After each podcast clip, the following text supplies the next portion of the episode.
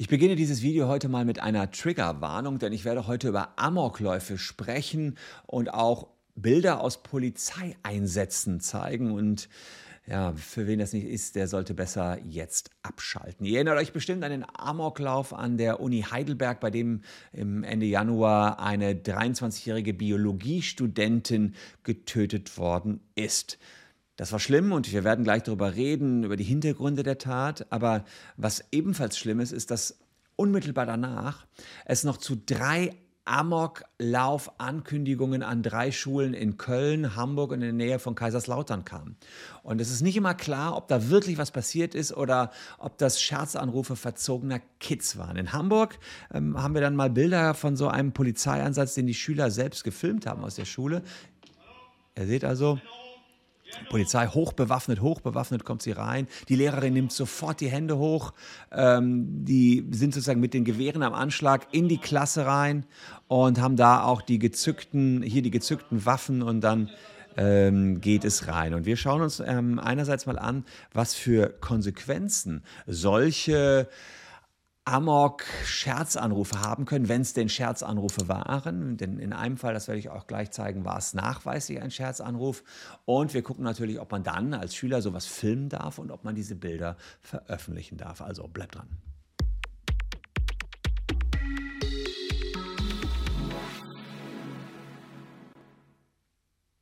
Hallo, ich bin Christian Solmecke, Rechtsanwalt und Partner der Kölner Medienrechtskanzlei Wildeborger und Solmecke und abonniert gern diesen Kanal, wenn ihr ja, rechtlich up-to-date bleiben wollt und auch ein bisschen die News des Tages rechtlich eingeschätzt haben wollt. Vor zwei Wochen ist es her, oder zwei Wochen ist her, dass ein 18-jähriger alter Biologiestudent mit einem Gewehr und einer Schrotflinte bewaffnet in ein laufendes Tutorium der Uni Heidelberg reinstürmte, an dem gerade 30 Erstsemester teilnahmen. Er schoss in die Menge, traf eine 23-jährige Biologiestudentin in den Kopf, die starb im Krankenhaus. Drei weitere Kommilitonen wurden verletzt. Der Täter tötete sich später selbst. Die Polizei fand Waffen, die er in Österreich gekauft hatte, in einem Rucksack noch 150 Schuss Munition und eine WhatsApp, in der er gesagt hatte, Leute müssen bestraft werden. Er befand sich in psychologischer und psychiatrischer Behandlung, war Mitglied der Neonazi-Partei Dritter Weg. Das hat man auf einer internen Liste der Partei gefunden. Und jetzt rätselt alles über die Hintergründe dieses schrecklichen Amokläufs. Aber was in der Vergangenheit passiert, äh, danach passiert ist, äh, das finde ich mindestens genauso erschreckend. Denn nur wenige Tage, ja, rund eine Woche später, gab es in Hamburg einen Amoklauf, äh, Einsatz der Polizei. Und ich sage bewusst nur Einsatz, denn ob hier wirklich was war, das steht in den Sternen. Aber die Schüler haben es mitgefilmt. Ihr seht also, Polizei kommt rein, es wird gerufen, Hände hoch, Hände hoch. Und äh, davon gibt es noch mehr Aufnahmen, die ich euch gleich zeige. Die Lehrerin nimmt sofort die Hände hoch Und man sieht also, das war keine Übung, das war keine Übung. Und äh, da wird also geklärt ähm, werden müssen, was hier passiert. Es war die Otto-Hahn-Schule in Hamburg-Jenfeld, Großeinsatz. Ein Jugendlicher soll gesehen worden sein, wie er seine Waffe durchgeladen hat und in die Schule gegangen ist. Das soll eine ungefähr 18 Jahre alte Person ge äh, gewesen sein. Und die Schusswaffe hat er aus seinem Rucksack genommen. Nachdem das gemeldet worden ist, raste die Polizei mit dem Sondereinsatzkommando zur Schule, 50 Polizeifahrzeuge, Feuerwehr, Rettungsdienst und und ähm, ein Polizeihubschrauber kreiste drüber. Und es sind dann tatsächlich alle 53 Klassen durchsucht worden und ihr seht schon, dass die Schüler da dann fleißig mehr oder weniger gefilmt haben, weil das natürlich ein vierstündiger Polizeieinsatz war. Ja, ihr seht also hier, die Polizei hat das schon getwittert. Man sieht hier den Polizeieinsatz von außen und äh, da gab es noch mehr Videos, die die Schüler hier veröffentlicht haben, unter anderem dieses hier. Ähm, wo man auch nochmal sieht, wie die äh, Polizei hm, von außen gekommen ist und von außen sich über den Sportplatz dann an die Schule äh, ja, angeschlichen hat, klaro. Und man hört eigentlich auch so ein bisschen, die, die Schüler sind aufgeregt, lachen darüber allerdings, sehen also da im Moment nicht die Gefahr, ne? sehen nicht die Gefahr und äh, sehen halt da wirklich äh, eine ganze ja, Armada von Polizisten. Und dann kommt es noch äh, in, in der Klasse nachher dazu, dass die Polizei sieht, dass hier gefilmt wird. Das will ich euch abschließend hier auch noch zeigen. Also hier äh, filmt einer von vorne, den wir hier sehen, mm, und offenbar ja auch noch dann irgendein anderer Schüler, der da hinten links jetzt die Polizisten filmt. Der Polizist kriegt das mit und es ruft jetzt Handy aus, Handy aus, nimmt ihm die weg und macht sofort dann die Hand vor die Kamera.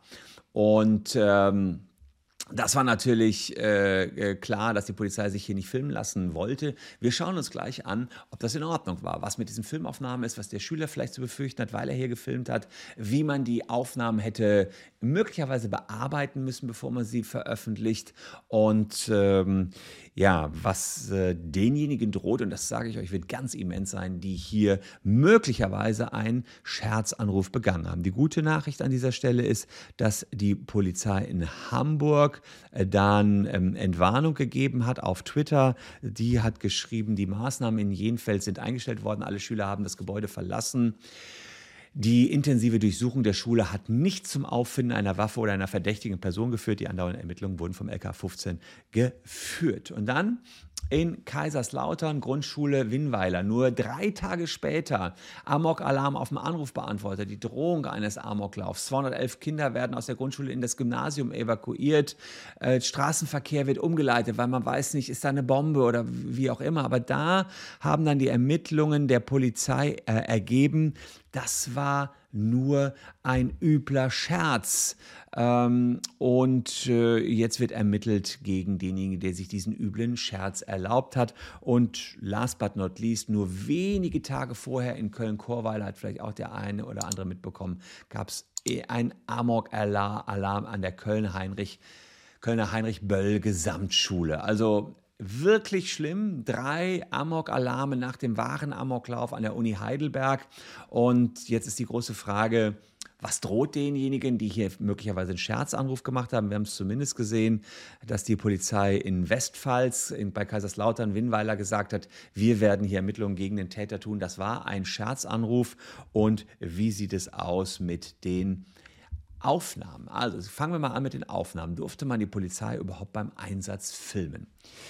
Das wird euch jetzt vielleicht verwundern, aber das Bundesverfassungsgericht hat dazu schon im Jahre 2015 eine Entscheidung getroffen, die hat gesagt, ja, grundsätzlich ist es erlaubt, Polizisten im Einsatz zu filmen zu filmen, erst einmal nur, zu Beweissicherungszwecken. Das heißt, man weiß ja nicht, wie die Polizisten sich verhalten, also darf man die filmen. Dann fragt man sich, wieso hat die Polizei hier dem Schüler das Handy weggenommen oder die Hand davor gehalten, wenn es doch erlaubt ist, dass man hier filmen kann. Komme ich gleich drauf, denn die Polizei nimmt mittlerweile eine andere Norm, um gegen diese Filmaufnahmen vorzugehen. Und diese andere Norm heißt 201 Strafgesetzbuch. Das ist die Verletzung der Vertraulichkeit des Wortes. Mit Freistrafe bis zu drei Jahren wird bestraft, wer unbefugt das nicht öffentlich gesprochene Wort eines anderen auf einem Tonträger aufnimmt. Da geht es schon um die Aufnahme. Bundesverfassungsgericht sagt ja, ja Videoaufnahmen von Polizeieinsätzen sind in Ordnung. Ordnung, aber die Polizei sagt jetzt ja, ja, Video ja, aber wir haben ja nicht öffentlich gesprochene Worte und da ist doch schon die Aufnahme illegal. Anders sieht das allerdings wiederum das Landgericht Osnabrück. Das sagt, naja, diese Worte, die die Polizisten sprechen, sind ja nicht nicht öffentlich, sondern sie sind gerade öffentlich. Da wird ja in den ganzen Klassenraum reingerufen, Hände hoch und solche Geschichten. Also insofern auch von daher die Anfertigung der Aufnahme grundsätzlich in Ordnung, wenn das, was da passiert, die Öffentlichkeit betrifft. Jedenfalls, wenn ich nach äh, Bundesverfassungsgericht gehe, Videoaufnahme und Landgericht Osnabrück Audioaufnahme. Tuscheln da zwei Polizisten, ist das nicht öffentlich. Dann ist auch schon die Audioaufnahme strafbar. Also ziemlich tricky. Ihr müsst zwischen Bild trennen und der Audioaufnahme. Aber jetzt kommt's. Jetzt haben wir ja diese Bilder die nach Bundesverfassungsgericht erstmal angefertigt werden dürfen, aber dürfen die auch bei TikTok hochgeladen, dürfen die ins Internet hochgeladen werden. Und da muss ich sagen, ein klares Nein in dem Moment, wo das öffentliche Interesse an einer Berichterstattung nicht so überragend ist. Das Interesse an der Berichterstattung ist natürlich überragend und sehr, sehr groß hier an so einem Amoklauf, aber es kommt nicht darauf an, welcher Polizist das war.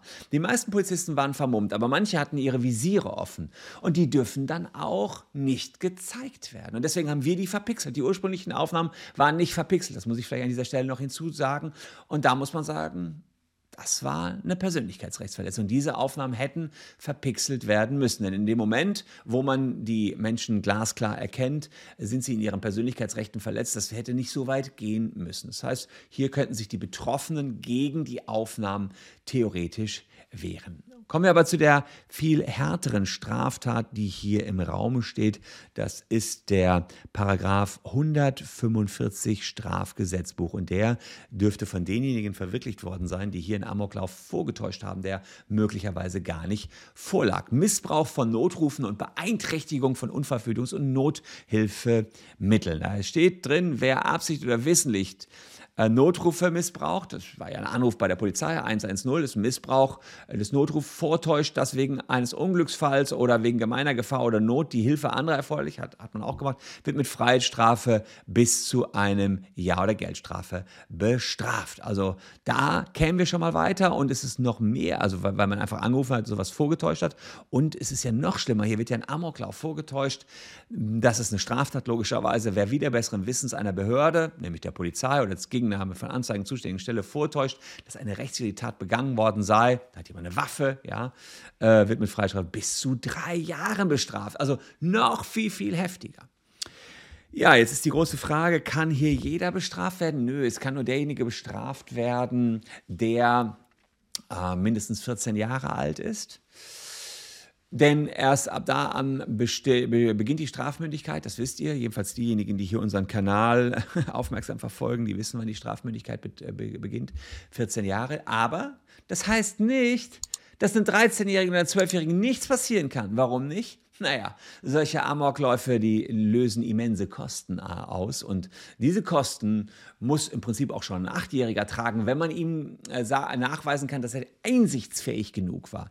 Und wie hoch die Kosten sind, na, das zeige ich euch hier in einem Tweet und einem Fall aus dem Jahre 2020. Also noch gar nicht so lange her. Im Jahre 2020 schreibt die Polizei Hamburg, auch Hamburg wieder, ähm, am 5. Juni 2020 wurde in Mümmelmannsberg ein Amoklauf angekündigt, was zu einem umfangreichen Polizeieinsatz führte. Wir sind gesetzlich verpflichtet, die Kosten des Einsatzes zu erheben und haben dem Verursacher des Einsatzes eine Gebührenrechnung über 45.000 Euro äh, entrichtet. 45.000 Euro. Und unten seht ihr, wie alt der Täter war. Die Ankündigung kam vom Täter vom Handy eines 13-Jährigen und war wohl ein schlechter Scherz. Also, 13-Jähriger muss 45.000 Euro zahlen. Äh, gucken wir mal, ob das richtig ist. Und dann gucken wir, wie 13-Jährige 45.000 Euro zahlen wollen. Hier habe ich die Gebührenordnung des Landes Hamburg und da steht drin Gebührenordnung für Maßnahmen auf dem Gebiet des Öffn der öffentlichen Sicherheit und Ordnung.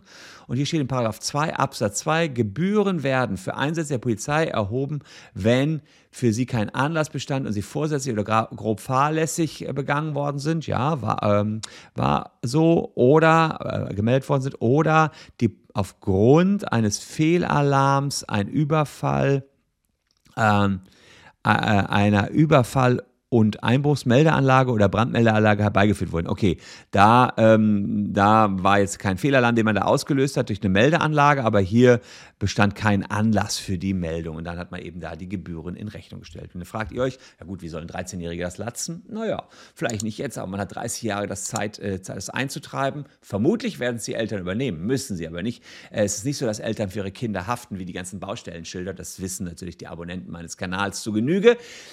Nein, der 13-Jährige muss halt 30 Jahre daran latzen und das Ganze abbezahlen. Und es gab noch einen ganz anderen Fall in Hamburg. Ähm, da war es ein 17-Jähriger, auch Amok-Alarm an einer Realschule in Hamburg. Und im Jahr 2020 ist er zu 40.000 Euro Kosten verurteilt worden, basierend auf der Gebührenordnung Nordrhein-Westfalen. Also auch in den anderen Bundesländern, nicht nur in Hamburg, gibt es solche Gebührenordnungen. Außerdem bekam der 17-Jährige noch zwei Jahre Haft auf Bewährung. Also keine gute Idee, so einen Amoklauf auszulösen. Ich habe am Ende hier noch ein Video gezeigt.